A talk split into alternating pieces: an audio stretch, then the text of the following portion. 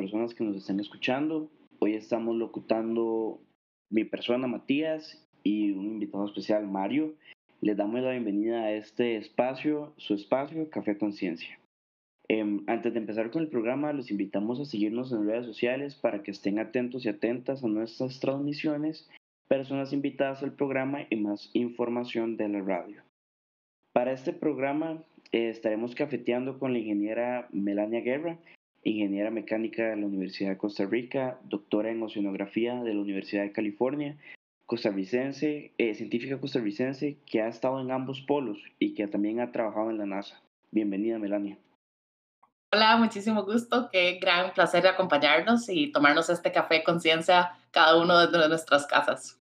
Más bien, muchas gracias a vos por acompañarnos acá. Para nosotros es todo un placer. Ok, ok, voy yo primero, todo bien. Bueno, eh, ¿cómo, ¿cómo ha experimentado la cuarentena? Bueno, pues creo que esta experiencia es nueva para todos nosotros definitivamente, pero mm, los primeros meses sí estuve bastante mm, cómoda, creo.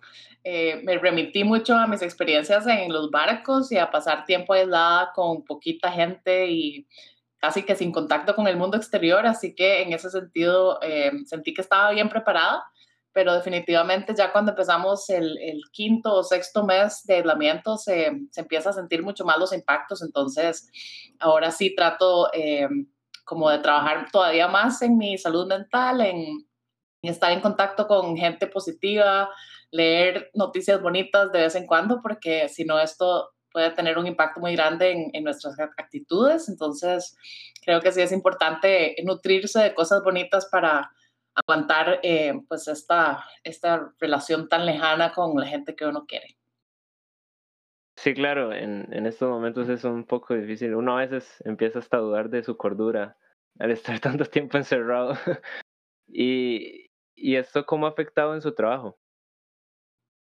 Sí, bueno, eso es muy interesante. Eh, tengo varios sombreros, entonces les cuento de, de, diferentes impactos que ha tenido en mi trabajo. Primero, como profesora universitaria, entonces creo que todos sabemos que esto se ha transferido al mundo digital. Ahora me toca eh, preparar las clases para darlas de una manera eh, diferente, entonces tratar de que sea entretenido, tratar de que mantener la atención de los estudiantes, lo cual es complicado siempre. Eh, pero tanto ellos como yo creo que hemos puesto lo mejor de nuestra parte y, y, de verdad es muy impresionante darse cuenta que, que están atrapados por el tema y están dispuestos a sentarse a aprender aunque sea en la computadora. Eh, otro de mis sombreros es como, como negociadora y como científica diplomática, entonces las grandes reuniones donde se negocian los tratados eh, se han cancelado, se han movido por ahora al 2021 Así que tenemos que tratar de mantener el momentum de que los países estén interesados en negociar estos tratados ambientales, eh, a pesar de que la reunión ya no se va a dar este año como estaba planeado. Eh, y, en, y, en, otras labores, de otras cosas que he hecho, lo bonito ha sido reconectar con colaboradores de hace mucho tiempo que de pronto resurgieron eh, investigaciones o proyectos que estaban medio dormidos y que ahora podemos hacer y trabajar por Zoom o por Skype. Así que estamos escribiendo varios artículos científicos que tal vez no hubiéramos retomado si no hubiera sido por, por la pandemia. Así que todo yo creo que se ha movido al mundo digital de una manera u otra, eh, con más o menos dificultades, pero, pero por dicha pues tenemos ese canal para, para seguir haciéndolo. Sí, claro, entonces más bien ha sido una, una eh, ¿cómo se llama? Una experiencia de, aprovechamiento y de saber reconocer las oportunidades y, acomodarse, supongo que con el tiempo y con lo que se presenta. Sí, exacto. Y en ese sentido, el, el mundo de, de, la oceanografía yo creo que da muy bonitas metáforas para esto, porque pues cuando estamos en alta mar, literalmente tenemos que mover las velas a, lo que pase con el viento, reajustar las, las velas y la dirección y, y cambiar un poco eh, las condiciones conforme cambian las condiciones. Entonces, eh, pues trato de aplicar eso también y considerarlo como, como un símil en la vida personal también. Sí, súper interesante, la verdad. Yo estoy encantado con, bueno, más adelante lo vamos a ver, pero estoy encantado con todo el trabajo que has llevado eh, en el océano y demás. Pero antes de entrar un poco en materia, haciendo un poco de investigación, nosotros sabemos que participaste en una charla TED eh, que son, bueno, acá no son, son conocidas, ¿verdad? Pero tal vez no son tan conocidas como en otros países, como por ejemplo Estados Unidos o, o bueno, demás. Entonces nos gustaría saber cómo fue esa experiencia de, de participar en, en, pues, en este nuevo proyecto, bueno, en estas charlas TED costarricenses que creo que pues son bastante cool, a mí me gusta mucho. Em, y bueno, que nos comentaras un poco acerca de eso. ¿Cómo fue, cómo fue la experiencia de dar una palestra?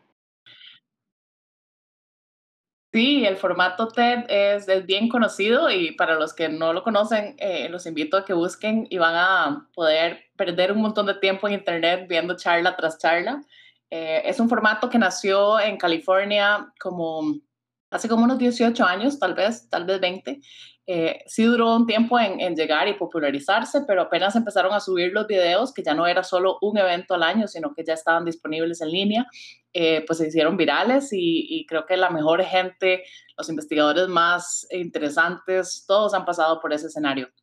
Eh, después se empezó a hacer el formato TEDx, que significa que es un, un eh, evento independiente organizado en cualquier lugar, por una universidad o en un país. Y cuando se trajo a Costa Rica en el 2011, me invitaron a dar una charla en el formato de jóvenes que se llama TEDx Joven Pura Vida. Entonces mi primera experiencia fue justo después de terminar el doctorado, en el 2011 eh, me invitaron a venir a dar una charla y el año pasado en el eh, escenario del TEDx Pura Vida, que es como para una población más adulta, eh, también hice mi segunda charla. Eh, y en las dos ocasiones creo que es, es bien bonito porque lo obliga a uno a condensar el conocimiento, escoger como una idea muy central eh, que querés comunicar, porque la charla solo puede durar máximo 12 minutos. Entonces te, obliga a condensar el conocimiento, una idea muy concisa, y es un trabajo muy interesante de, aprovechar cada palabra que vas a decir, no puedes desperdiciar ninguna palabra, no puedes irte por las ramas y contar una historia paralela, eh, tienes que estar muy enfocado y, y, lo otro que es pues único también es eh, pues la presión que uno siente, el escenario, las luces, toda la producción alrededor. Así que definitivamente hay una adrenalina muy eh, intensa durante ese día y, y pues esta última ocasión, el año pasado, cuando di la charla, me tocaba hablar al mismo tiempo, en el mismo escenario que había hablado gente que admiro montones y que quiero mucho, como por ejemplo don Ronald Chang Díaz, el hermano de don Franklin, habló justo antes que yo. Después que hablé yo, habló el ingeniero mecánico eh, Juan Ignacio del Valle, que también fue compañero mío de la Escuela de Ingeniería y que ahora trabaja en Adastra Rocket. Eh, así que había gente que que pues admiro montones y por señal de respeto a ellos y a la audiencia, pues uno tiene que, que hacer un buen trabajo. Así que sí es bastante presión y bastante adrenalina, pero uno yo creo que queda muy satisfecho con, con haber pasado por ese círculo rojo. Claro, la verdad es que fue una gran entrevista, a mí me gustó muchísimo. Muchas, muchas gracias.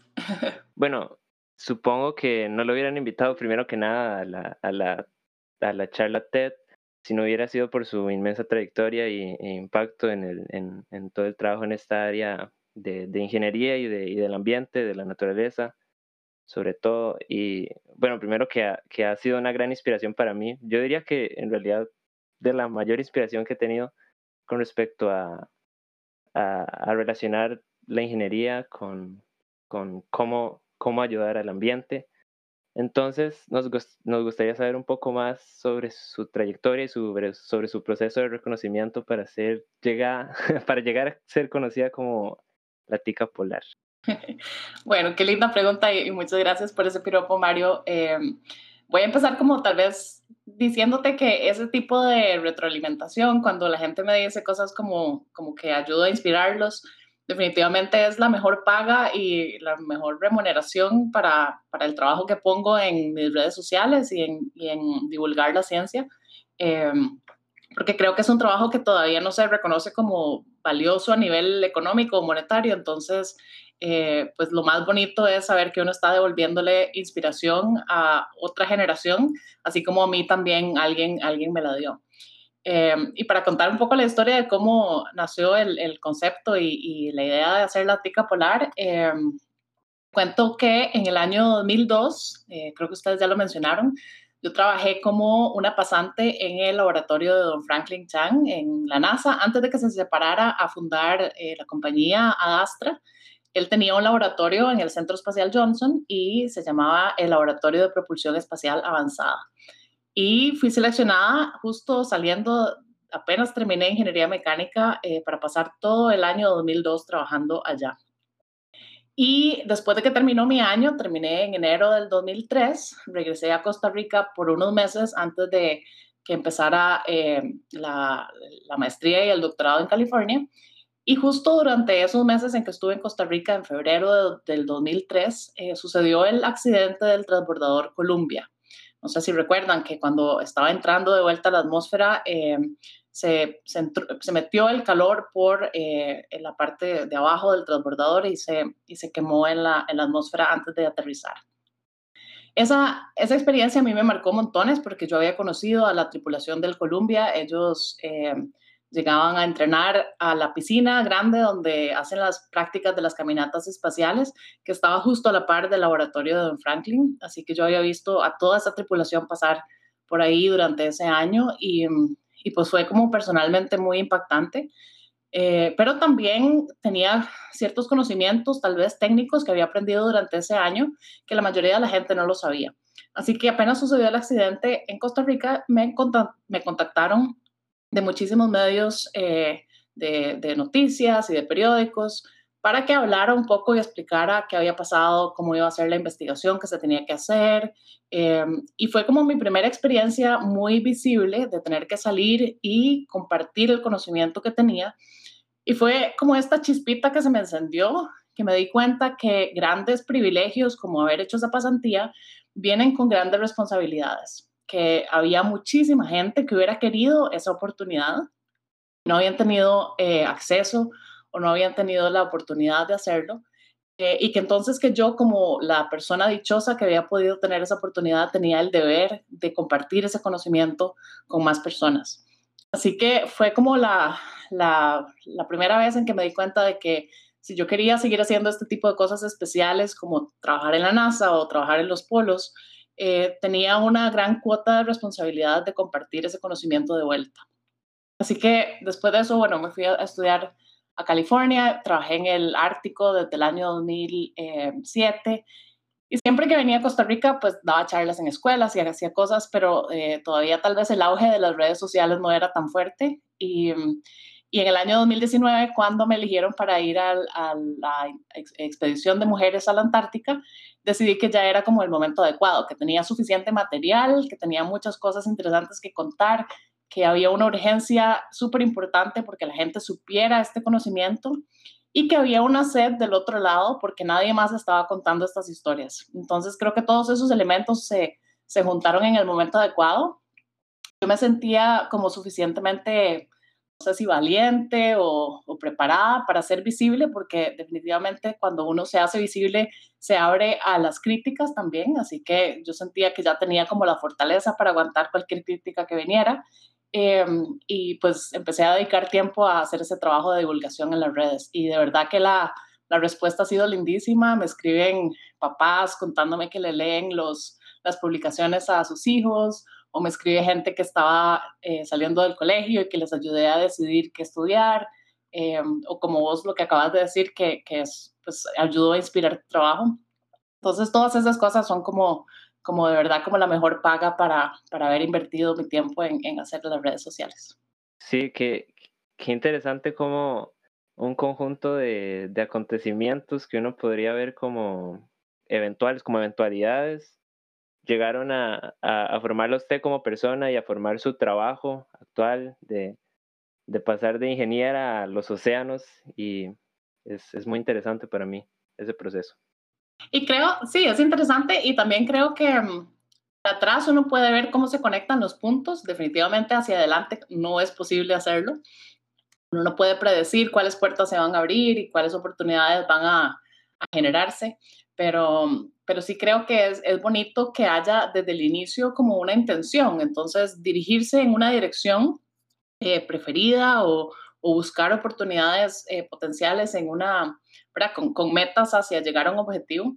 Así que, eh, pues creo que desde temprano esa dirección de la exploración, ya sea de los océanos o de los polos o del espacio, para mí siempre fue muy, eh, pues muy fuerte. Claro. Em, qué lindo, la verdad, a mí. La verdad es que me parece que, bueno, que esta trayectoria tuya que comentas, em, pues ha permitido inspirar a mucha gente. Yo creo que eso es súper valioso, como decís vos. Ahora, em, bueno, nosotros sabemos que, que, el trabajo tuyo se ha especificado mucho en los océanos, como bien lo decías ahora, pero en especial en la rama de acuática submarina. A nosotros nos gustaría saber cómo definís vos la acuática submarina, un poco para las personas que no sabemos de qué se trata. No, se llama acústica submarina, no acuática submarina.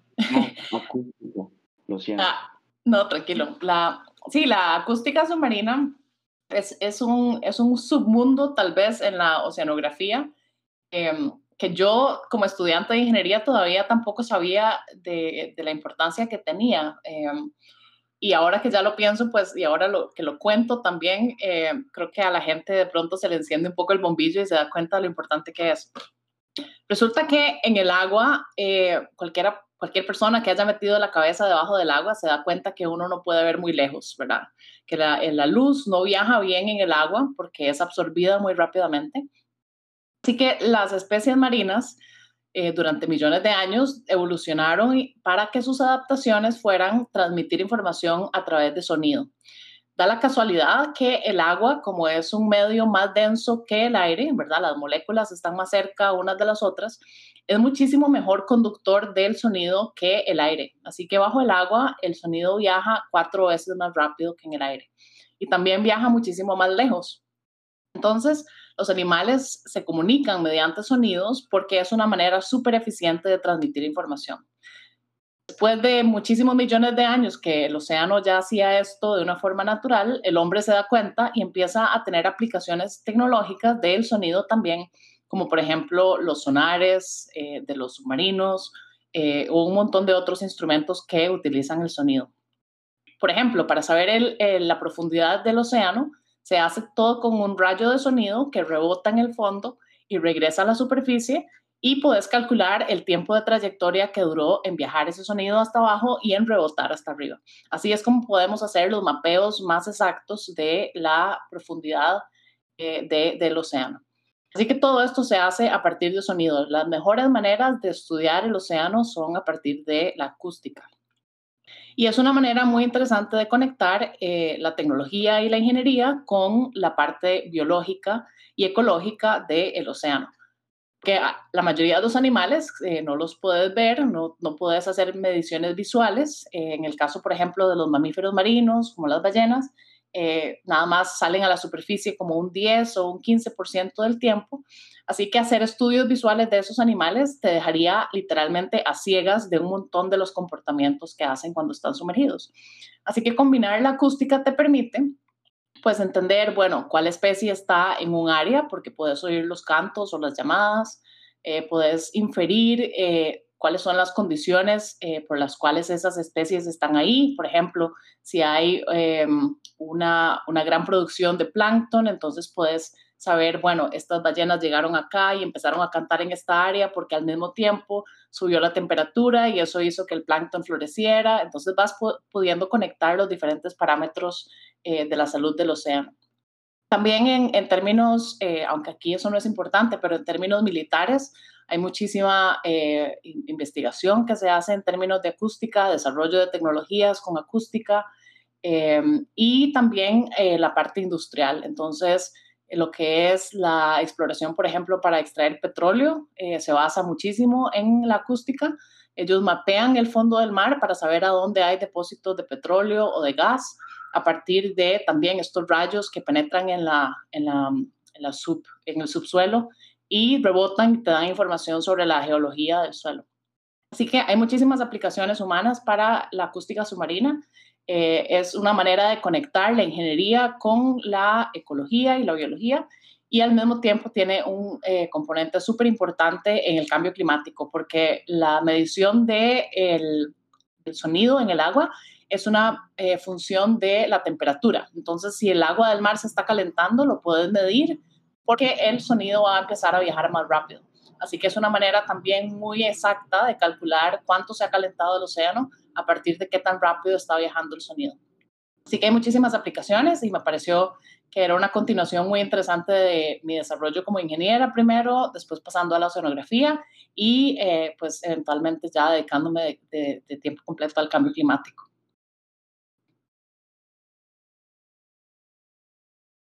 Claro, eh, más bien me disculpo ahí por el, por el pequeño error que, que tuvimos con relación a la acústica submarina, definitivamente.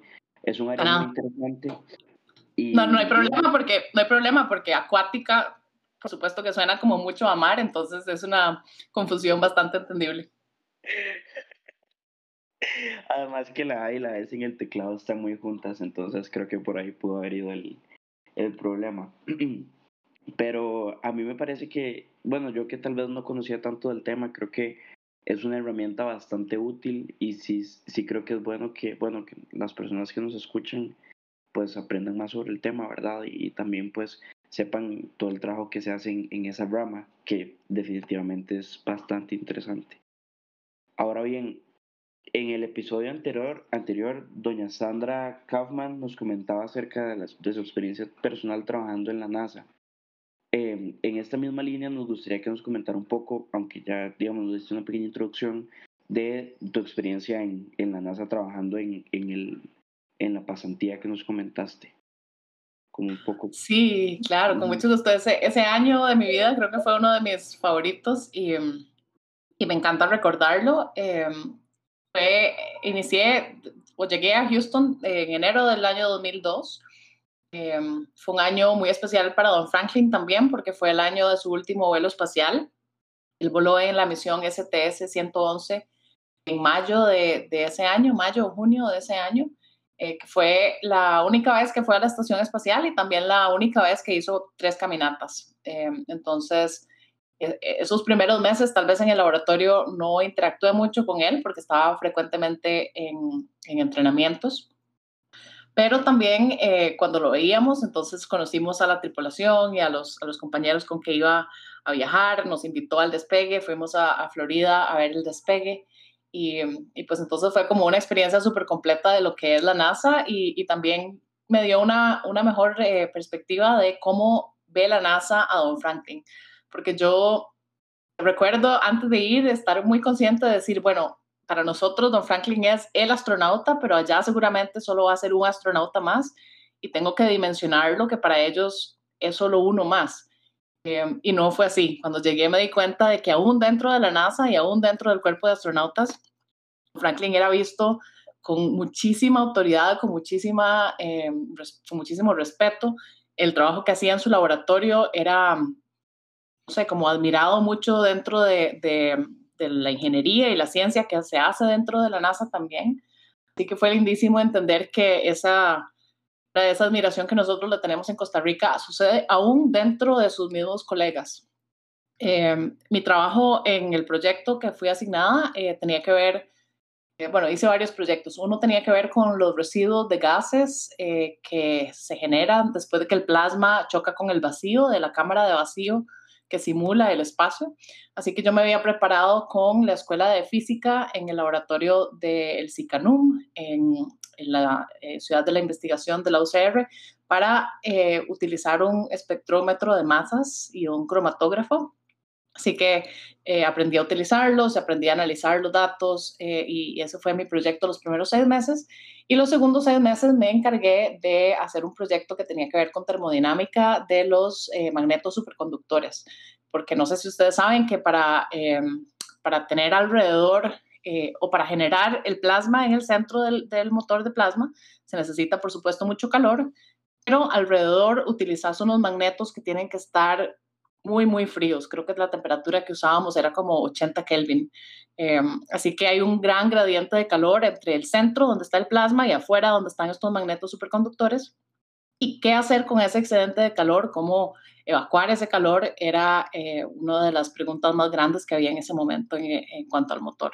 Entonces yo trabajé con estos magnetos, hicimos unas simulaciones eh, de, del frío para calcular la resistencia, la caída de la resistencia en el magneto. Teníamos una cámara de vacío chiquitita en la cual inyectábamos nitrógeno líquido para enfriar el magneto y, y ese fue mi proyecto durante los segundos seis meses. Así que eh, esas fueron como las preguntas científicas que yo abordé, pero la experiencia de estar allá fue muchísimo más que, que hacer esos experimentos, fue interactuar frecuentemente con astronautas, como te conté, yo iba a la piscina que estaba a la par del laboratorio casi todos los días a ver las prácticas de las caminatas y, em, y pues entender cómo se hace ciencia de primer nivel. Yo creo que eso fue como la, el resultado más grande de ese año para mí, pues saber cómo se mueve uno en un mundo de, de una urgencia y una pasión tan fuerte por la ciencia.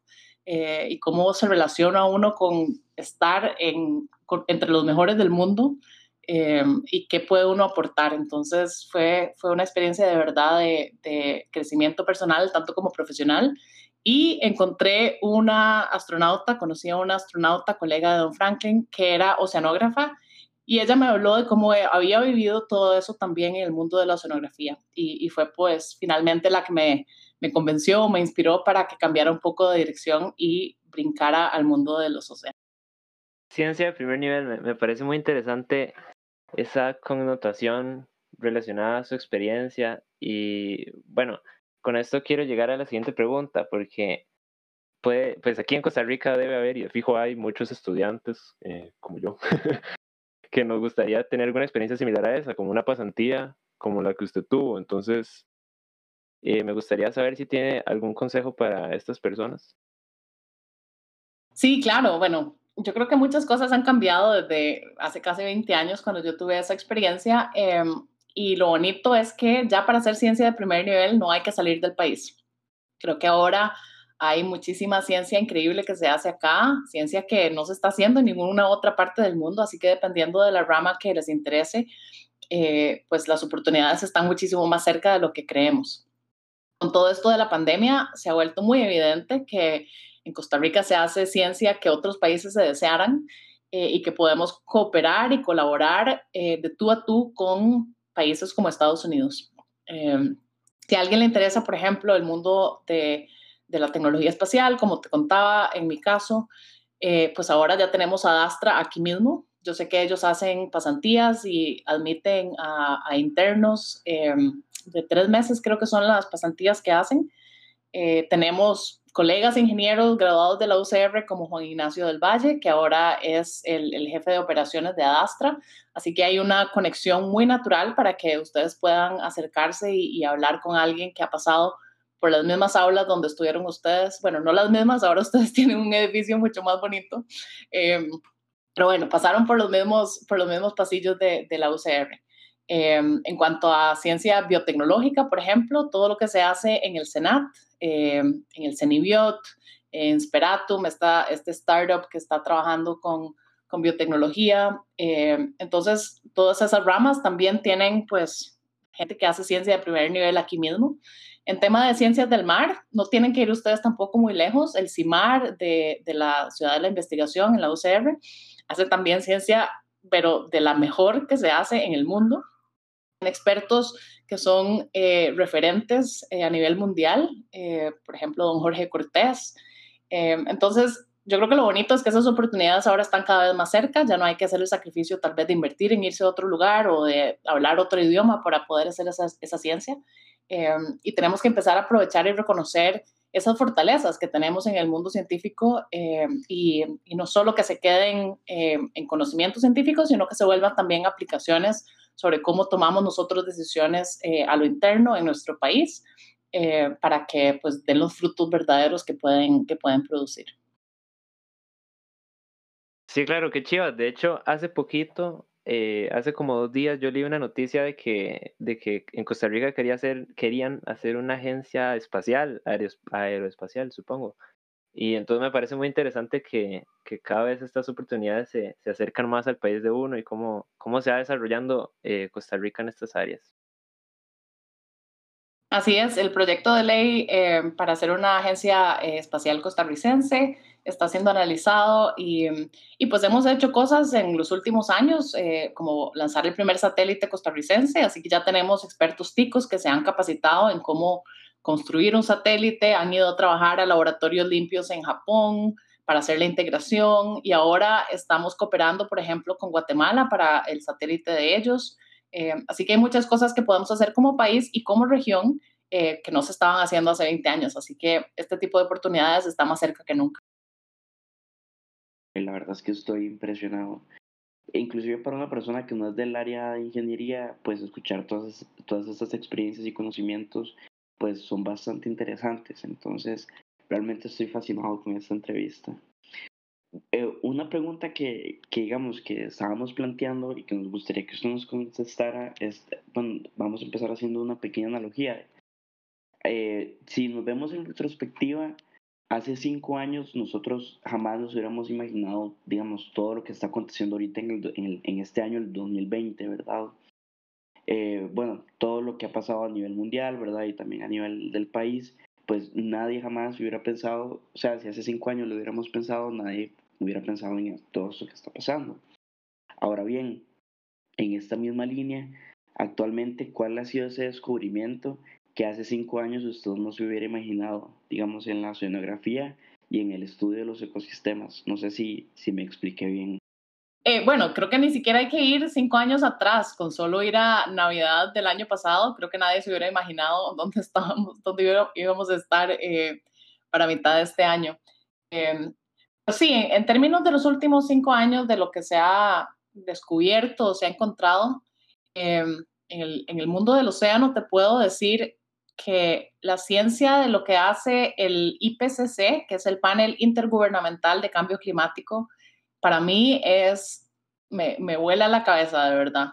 Em, ellos son los que escriben los reportes eh, más o menos cada cinco años del estado del cambio climático y se lo entregan a la Asamblea General de los Países, que se llama la COP, eh, que toma las decisiones de cambio climático a nivel mundial.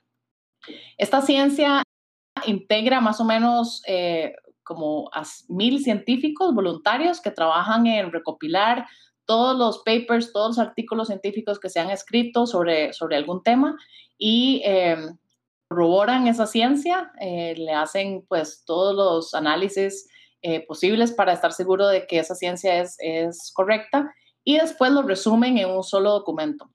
Eh, se integran más o menos como, creo que son como fácil unos 15 mil artículos científicos en un solo producto, en un solo reporte. Y en el año 2018, se, eh, perdón, el 2019 salió el reporte especial eh, sobre el océano y la criosfera, que son los polos, eh, en cuanto a el cambio climático. Y lo que sabemos ahora, el nivel de, de, precisión que tenemos de lo que está sucediendo por el cambio climático en los mares, de verdad que es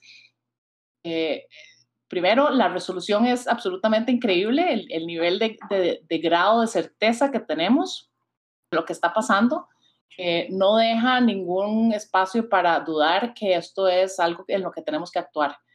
Entonces, se sabe, por ejemplo, eh, que el 93% del calor que la humanidad ha puesto en la atmósfera ha sido succionada o chupada por el océano y está conteniendo un montón de calor más de lo normal eso significa tormentas más intensas, significa huracanes eh, con más fuerza, significa que los corales empiezan a sentir ese cambio de temperatura y empiezan a, sacar el alga simbiótica con la que, ellos trabajan y se empiezan a blanquear. Eso significa degradación de ecosistemas, significa menos productividad de las pesquerías porque hay menos peces, entonces, eh, el cambio climático y la ciencia del cambio climático, lo que se puede hacer, la, manera en que se puede hacer predicciones con los modelos que integran una cantidad de factores y una cantidad de variables que tenemos suficientes datos para insertar en esos modelos y esas simulaciones, es para mí increíble. En los últimos cinco años se ha avanzado montones, pero eso solo puede servir para que nos dé una dirección de acción tomar esas acciones ya depende de la parte política, eh, pero lo que es la ciencia tiene un grado de certeza y un grado de, resolución ahorita que es eh, impresionante. Y lo bonito de ese tipo de ciencia es que es eh, completamente multidisciplinaria. Depende de que los físicos hagan su trabajo a la hora de hacer los modelos y depende de que los ingenieros en cómputo crean las redes neuronales para poder tener un montón de, computadoras procesando los datos, depende de los científicos y biólogos que traen los datos y las mediciones para hacer la confirmación de los modelos. Así que es un tipo de, ciencia colaborativa en escalas gigantes, en escalas de muchas disciplinas, de muchos países trabajando juntos. Y eso yo creo que para mí es lo más emocionante, que ya de verdad se vuelve una ciencia global por el bien global Em, y deja de ser como cada una de las ciencias en su silo, trabajando em, pues por su, por su cuenta y, creyendo que, que, ellos solitos pueden tener la respuesta a cada problema. Sí, em, a mí me parece que siempre, digamos, año con año o inclusive si, si nos vemos, si vemos atrás, siempre vamos a encontrar, eh, siempre vamos a ver la forma en cómo hemos avanzado en investigaciones, y en proyectos. Entonces, definitivamente me parece que, que ha sido una interesante revisión histórica en ese sentido, ¿verdad? Y en lo que y en, y en los retos también que se pueden venir más adelante en torno a esto. Estás escuchando Café Conciencia. Bueno, en, en, la pregunta anterior de fijo y, y también en redes sociales, que por cierto sale como Tica Polar, hemos visto su, su interés en el, en el ambiente y en, lo, en las cuestiones relacionadas al cambio climático y a, a las decisiones políticas que se toman eh, en torno a esto. Entonces queríamos saber si hay algún proyecto o en la actualidad en la que usted está involucrada con respecto a esto. Si se puede llamar proyecto, digamos. Claro, bueno, em, les cuento que en el año 2015 yo estaba haciendo trabajo en el Ártico, en justamente en el estrecho de Bering, que es la parte más angosta donde eh, se puede ver desde Rusia literalmente a Estados Unidos. Estábamos en un barco en el puro centro del estrecho de Bering y hay dos islas, una pertenece a Rusia y la otra a Estados Unidos, que están separadas solo por cuatro kilómetros. Entonces estábamos parados en el centro haciendo una, eh, poniendo un instrumento en el agua y a mí en ese momento como que me dio una, no sé, tuve como esta visión eh, muy poderosa de la conexión que hay entre la esfera diplomática de estos dos países que casi no se hablan, que tienen conflictos frecuentemente, que tienen maneras de ver el mundo tan, tan completamente opuestas y que aún así pueden trabajar, por ejemplo, en mi caso, yo estaba en un barco con científicos estadounidenses y científicos rusos, eh, pueden trabajar juntos cuando tienen problemas conjuntos, como el Ártico, que es su patio trasero. Igual me remití a cuando trabajé en la NASA, se pueden unir estos dos países a construir, una estación espacial y, y frecuentemente los astronautas viajan en la nave del Soyuz o eh, hacen un montón de cooperación para construir ese tipo de estructuras. Entonces, ahí fue donde me di cuenta, wow, eh, la ciencia es el canal o, el medio mediante la cual se pueden limar las asperezas diplomáticas y políticas, aún en situaciones de conflicto extremo. Y empecé a investigar sobre ese tema y caí en cuenta de que este, este mundo se llama la diplomacia científica y que es la integración de eh, hacer que los científicos comuniquen su conocimiento para la mejor toma de decisión eh, en las esferas internacionales. Así que a partir del 2017, cuando terminé mi trabajo en la universidad como, como investigadora en Washington, brinqué a hacer una, un fellowship, eh, un trabajo de un año en Naciones Unidas, para aprender más sobre eh, derecho internacional, cómo funcionan los tratados internacionales que tienen que ver con el, con el clima, con el océano, con la biodiversidad, cómo funcionan esas convenciones o constituciones que maneja el mundo en los bienes comunes, como el océano o como la Antártica, todos estos lugares que nos pertenecen a todos. Así que ahora mis proyectos tienen que ver más con entender cómo los países pueden integrar a los científicos en su asesoramiento, tanto a nivel nacional, eso se llama Science Policy, eh, o política científica, ¿verdad? Cómo pueden tomar mejores decisiones a lo interno, basados en la ciencia, como en sus relaciones internacionales en el mundo de la diplomacia. Y entonces eh, me he estado especializando más en saber sobre, como te digo, estos mundos de derecho internacional, eh, para saber cómo pueden los científicos asesorar a los tomadores de decisiones. Y creo que la pandemia llegó como en el momento ideal para hacer un experimento global de la diplomacia científica. Eh, podemos ver posiciones que son muy diversas en cómo han tomado sus, decisiones países como Brasil o como Estados Unidos y los resultados que eso implica a la hora de eh, pues querer hacer cosas contrarias a la ciencia. Y también podemos ver el ejemplo eh, fascinante, digamos, de Costa Rica, que el, presidente y el ministro de Salud eh, han respondido bastante a la ciencia. Tenemos un científico como, como ministro, tenemos un científico como presidente de la caja, eh, y entonces las decisiones son definitivamente más basadas en la ciencia que en otros países. De hecho, no sé si ustedes saben que eh, hace unos meses el, ministro Salas y el, y el presidente Alvarado enviaron a la Organización Mundial de la Salud una carta solicitando que se trabaje en conjunto para que las vacunas y los tratamientos eh, y las soluciones al COVID sean de acceso abierto, sean open access, para que sean disponibles para el mundo. Eh, y eso es algo que otros países no están pensando así, están pensando nada más en sus intereses internos, intereses nacionales y domésticos. Eh, así que Costa Rica tiene una perspectiva de cooperación y de colaboración que es bastante única y que es bastante inspiradora eh, a nivel mundial.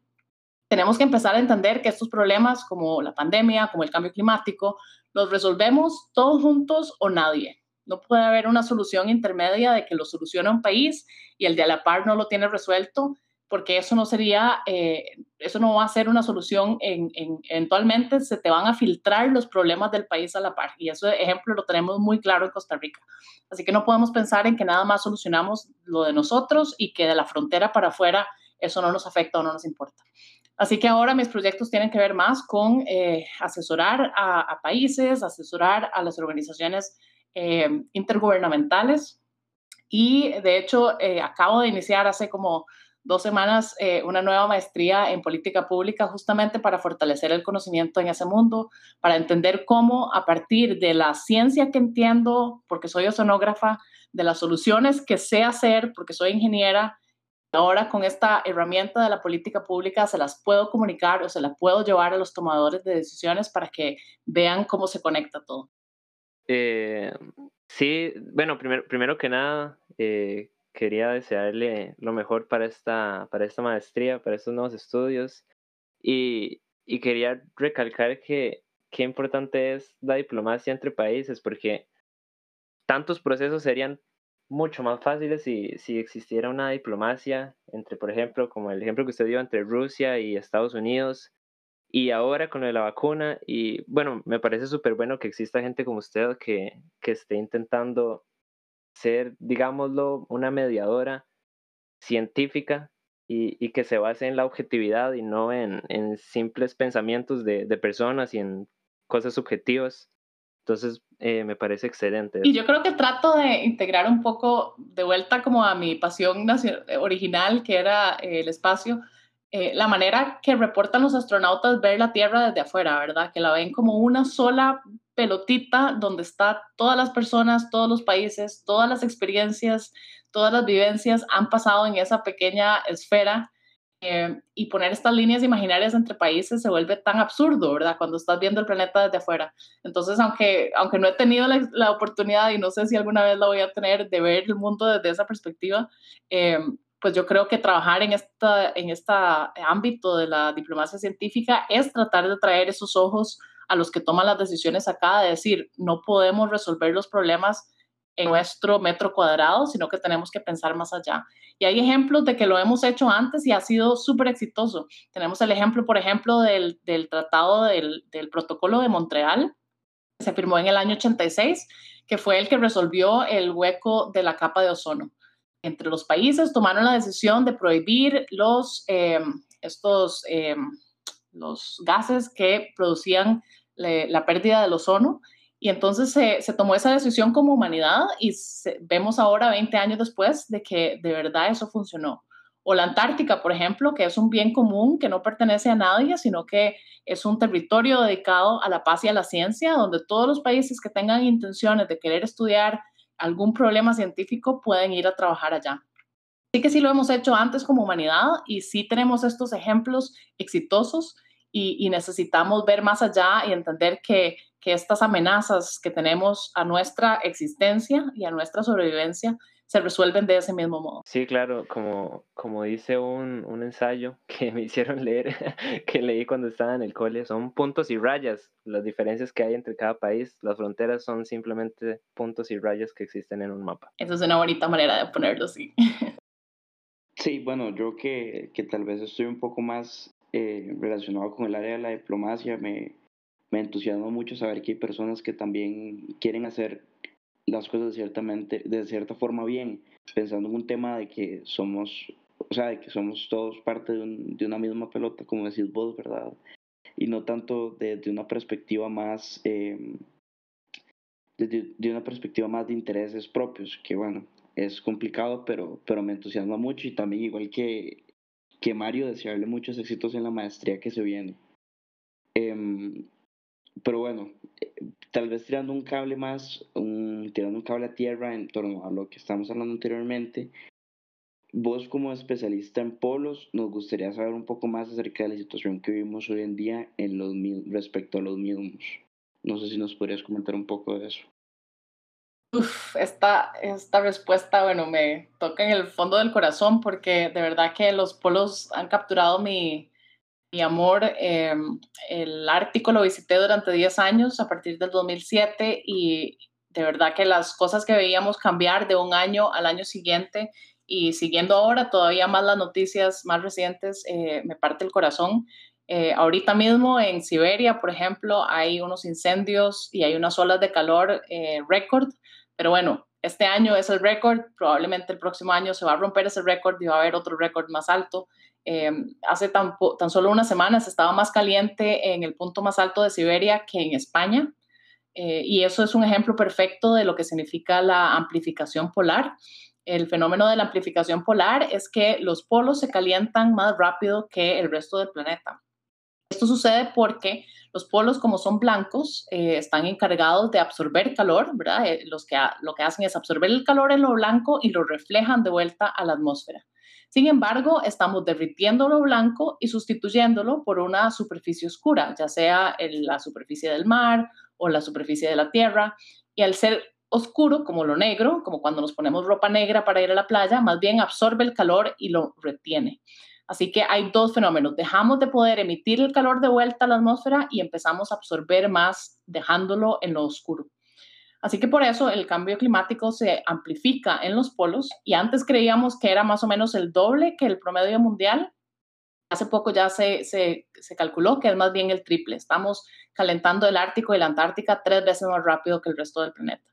Así que son eh, como el, escenario que está en la línea frontal del ataque del cambio climático. Están sucediendo las cosas más rápido, más intensas que en cualquier otro, eh, otra parte del planeta. Y cuando los polos eh, dejen de poder servir como esos radiadores del planeta, de sacar el calor a la atmósfera, entonces las cosas van a empezar a caer como un dominó en el resto del planeta también. Así que tenemos que, nos tienen que importar porque ellos son los que mantienen la temperatura de nuestro planeta regulado, son los que hacen que, que toda esta circulación de las corrientes y los vientos se mantenga estable. Eh, y, por ejemplo, Antártica ahorita está eh, pues iniciando su, su invierno eh, o en el medio de su invierno y las temperaturas también han sido las más altas que se, que se han visto. Eh, hace tan solo unos meses hubo temperaturas de 20 grados en la península antártica, es como estar en, San José en un día normal.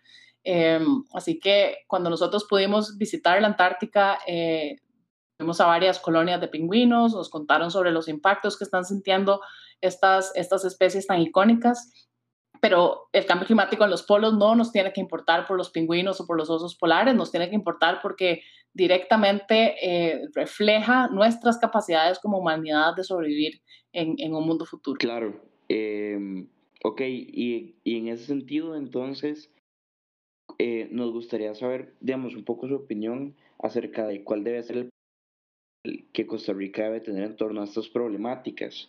Em, cuáles son las acciones que vos pensás que nos ha hecho falta tomar como país para aportar a la, bueno, a toda esta, a esta problemática grande que viven los polos hoy en día. Claro, bueno, hay acciones que pueden ser muy directas. Por ejemplo, eh, Costa Rica no es parte del Tratado Antártico, que es el, el, como te digo, es esta ley que regula Antártica y donde los países toman decisiones conjuntas. Costa Rica no forma parte de esa mesa Y hay científicos como don Marino Proti de la Universidad Nacional, que ha hecho mucha investigación en Antártica.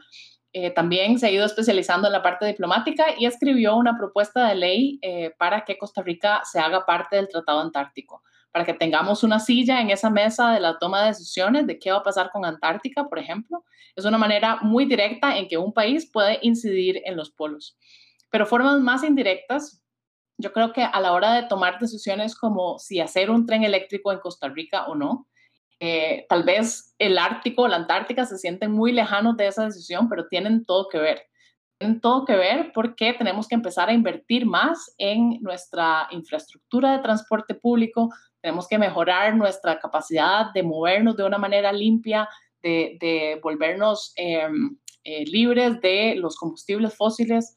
Por ejemplo, ahora también anda algunas personas diciendo que deberíamos de estar explorando o, extrayendo eh, combustibles fósiles costarricenses y eso es una industria que tal vez hace 30 años tenía sentido y que tal vez económicamente hubiera sido beneficiosa, pero ya a futuro eso no tiene ningún lugar en una economía, eh, menos en una limpia como la de Costa Rica. Entonces, estas decisiones a lo interno sobre qué tipo de país, qué tipo de transporte vamos a tener, por dicha, tenemos una eh, matriz de energía eléctrica que es limpia, pero tenemos que empezar a hacer esta transformación de nuestra eh, matriz de transporte. Entonces, tenemos que conectar esos puntos, tenemos que conectar, bueno, hacer esas decisiones a lo interno en Costa Rica incide en las emisiones de carbono que están derritiendo el Ártico y la Antártica. Así que tenemos que tomar más conciencia de nuevo, como salirnos de ver solo Costa Rica con nuestros ojos y hacer un zoom out y ver el planeta completo y entender dónde están esas conexiones entre los puntos. Cómo tener un tren eléctrico, cómo no extraer petróleo en Costa Rica directamente afecta a futuro. Aunque es cierto, somos un país pequeño y producimos poquitas emisiones relativo al resto del planeta, pero si nosotros con toda la autoridad que tenemos en, en temas ambientales no hacemos esa transformación, los países grandes no van a creer que ellos pueden tampoco. Nosotros somos como la inspiración, somos ese pequeño ejemplo de un país que lo ha logrado hacer, ayuda a eh, mover el dominó mundial para que otros países grandes se atrevan a, tomar esas decisiones también. Costa Rica, como vos decís, tiene, un, tiene de cierta forma un prestigio eh, por decisiones que se han tomado en, en, años pasados en torno a la protección y, y preservación del ambiente. Y yo creo que es, y yo creo que es súper importante que Costa Rica se sume a ese esfuerzo. Claro, y, bueno, conectándolo, yo creo que tal vez mucha de tu audiencia eh, son, son ingenieros y tienen en sus manos muchísimas de las soluciones a estos problemas, ¿verdad? Ellos son los que finalmente generan estas soluciones viales de infraestructura, por ejemplo, o de nuestra matriz energética. Así que todo esto involucra e incluye también a, los ingenieros eh, que, que, van a ser los que crean esas soluciones. Así que por eso me encanta que esto es un problema de verdad multidisciplinario, donde las soluciones pueden venir de todos estos espacios y necesitamos crear canales de cooperación. Sí, me parece que, es, que eso es primordial a la hora de, de hablar de, bueno, de lo que nos espera y cuáles son las decisiones que como país debemos de tomar, ¿verdad? Eh, pero bueno, en, en, un ámbito más personal, no sé si Mario quiere hacer la siguiente pregunta o, o no. Bueno, eh, Sí, en, en realidad es siguiendo con, con, la misma línea que, estáis, que estaban hablando ustedes, eh, en un ámbito más personal, como dijo Matías, eh, ¿qué, ¿qué, podemos hacer nosotros para, para ayudar a la problemática relacionada a los polos y, y a los océanos? Como individuos, digamos. Claro, como individuos, bueno, eh, yo creo que hay varias problemáticas que en Costa Rica, por dicha, han sido bastante, eh, las iniciativas han sido bien fuertes. Por ejemplo, en términos del plástico en el océano, es un problema muy visible, es un problema que, que, hemos sentido muy de cerca. Por ejemplo, cuando salió ese video de la tortuga con la pajilla en la nariz, que fue en Costa Rica. Entonces, creo que nos hace sentir todavía más responsabilidad por ser parte de la solución. Em, eliminar los plásticos de un solo uso de nuestro, de, nuestro menú de opciones. Em, ahora, por ejemplo, con la pandemia y cuánto, eh, cuántas mascarillas eh, desechables eh, están encontrando en el océano. Aquí mismo en Costa Rica hay organizaciones que hacen limpiezas de playa y, y han encontrado un montón de mascarillas en, en, las playas ya. Así que podemos ser parte de la solución desde ese eh, desde ese eje de acción podemos ser parte de la solución involucrándonos en redes de jóvenes, por ejemplo, la, la Red Juvenil de Cambio Climático em, hace montones de webinars y de em, conversaciones y están movilizando muy fuerte la inclusión de la voz joven en los, los tratados de cambio climático, por ejemplo, eh, y pueden buscar en las redes sociales, em, les digo cuál es la página. Ay, se me perdió. Ok, sí. Se llama, se llama la Red Juventudes y Cambio Climático y pueden buscar en, en Instagram y en, y en, Facebook. Ellos tienen muchísima incidencia política también para que la voz eh, joven eh, se traiga a la mesa en esas decisiones, porque al fin y al cabo son los más afectados. Son, son, es el mundo de ellos el que está poniéndose en riesgo y tienen que tener una, eh, pues una posición y una voz a la hora de tomar esas decisiones. Em, otras, otras cosas, como te digo, a la hora de, decidir si vamos a apoyar o criticar temas como el tren o la exploración petrolera, eh, también la voz joven ahí tiene muchísima incidencia y tiene mucha, mucho poder, porque, porque esas generaciones mayores que ya van de salida son los que tienen que tomar la decisión sobre el tipo de San José o el tipo de Costa Rica en que ustedes van a vivir. Este tren eh, se, se empezaría a pagar en el año 2030, así que la gente que tiene ahorita, no sé, 70, 80 años, no deberían ser los que toman esa decisión, son ustedes los que van a tener que decidir a dónde van a ir sus impuestos futuros. Así que creo que involucrarse en ese tipo de decisiones, ya sea políticas o de activismo, eh, pues hace muchísima diferencia y, también los va involucrando a ustedes en, en, la realidad de lo que va a ser eh, la, la, Costa Rica en que ustedes van a vivir. Bueno, primero me parece muy importante recalcar que que eh, sí existen espacios para, para los jóvenes, para que los jóvenes se involucren en, en la toma de decisiones.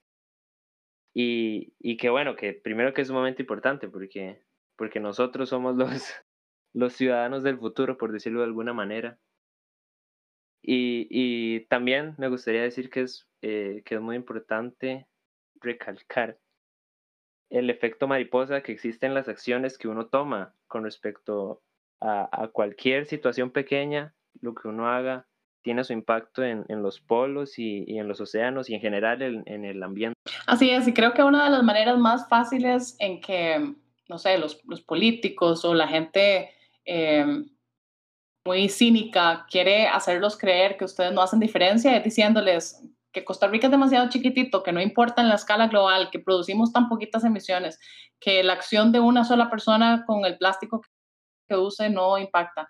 Esa es la manera más fácil de quitarle poder al individuo.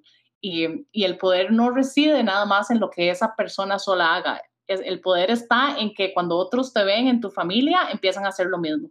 Y cuando la gente en tu trabajo nota las cosas que vos haces, se involucran. Y cuando toda la compañía empieza a hacerlo, entonces el, el gerente manda a cambiar las reglas de la empresa. Y cuando una empresa cambia, cambia la empresa de la par porque ya no es competitiva. Y se hace ese efecto dominó del cual estás hablando, eh, que fue iniciado por una sola persona. Y podemos ver, por ejemplo, para bien o para mal, hay gente que la critica, pero lo que ha hecho Greta a partir de sentarse nada más en el Parlamento sueco cada viernes y hasta dónde ha logrado llevar ese, ese dominó. Entonces, eh, probablemente va a haber mucha gente que te dice, no, eso no importa, ese, ¿verdad? Solo sos una persona, solo sos un país chiquitito, y es la manera más fácil de quitarte el poder, pero uno tiene que quedarse ahí sentado frente a ese parlamento o sentado frente a esa, eh, esa protesta o lo que sea, porque el impacto que se hace no es el tuyo nada más, sino la gente que se va uniendo a, tu causa. Ok, em, bueno, para ir cerrando un poco, ¿verdad? De esta provechosa y súper em, bonita entrevista, siento yo, vamos a entrar al último bloque que son las conclusiones. Y bueno, son, son dos preguntas nada más. Eh, la primera es un poco, bueno, te la voy a leer y ya vos vas a ver. Si usted, si usted desarrollara una máquina del tiempo y por alguna razón viajara al pasado, ¿qué le diría a la joven Melania? Ah, nunca había pensado en eso. Em, ¿Qué le diría a mí misma joven? Yo creo que le diría que, ya sé, yo creo que y esto tiene que ver un poco con, con, el mundo de la ingeniería en que, en que algunos de ustedes están, están involucrados. Cuando yo entré a ingeniería mecánica en la UCR, éramos cuatro mujeres estudiantes y 350 hombres alrededor. y yo ahora viendo hacia atrás, yo me doy cuenta que yo asumí muchas posiciones y actitudes machistas tratar de calzar en ese mundo. De hecho, entre las cuatro mujeres nosotros no éramos buenas amigas porque sentíamos que había tanta competencia, ¿verdad? Que teníamos que, que, cargar con ese peso de ser la mujer ingeniera mecánica. Eh, y entonces había tanta presión sobre nosotras que no nos apoyábamos entre nosotras. Eh, y yo asumí ese montón de actitudes machistas por tratar de calzar, por tratar de, de no ser diferente a, a mi alrededor. Eh, y entonces ahora yo ya entiendo que una parte del machismo es que no nos dejan acceder, ¿verdad? Que, que uno va a un panel y son puros hombres en el panel, que tal vez hay una silla para una mujer sentada en, en la conferencia, en ese panel. Em, y entonces uno empieza a, creer o a interiorizar que las mujeres son tu competencia y que tenés que bajarles el piso a las otras mujeres.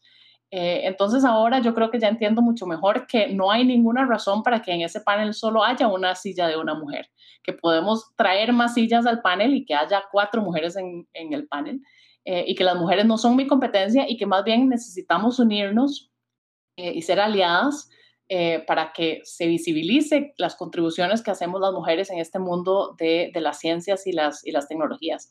Y necesitamos hablarle a los hombres también sobre cómo nos afecta el hecho de que seguimos siendo una minoría.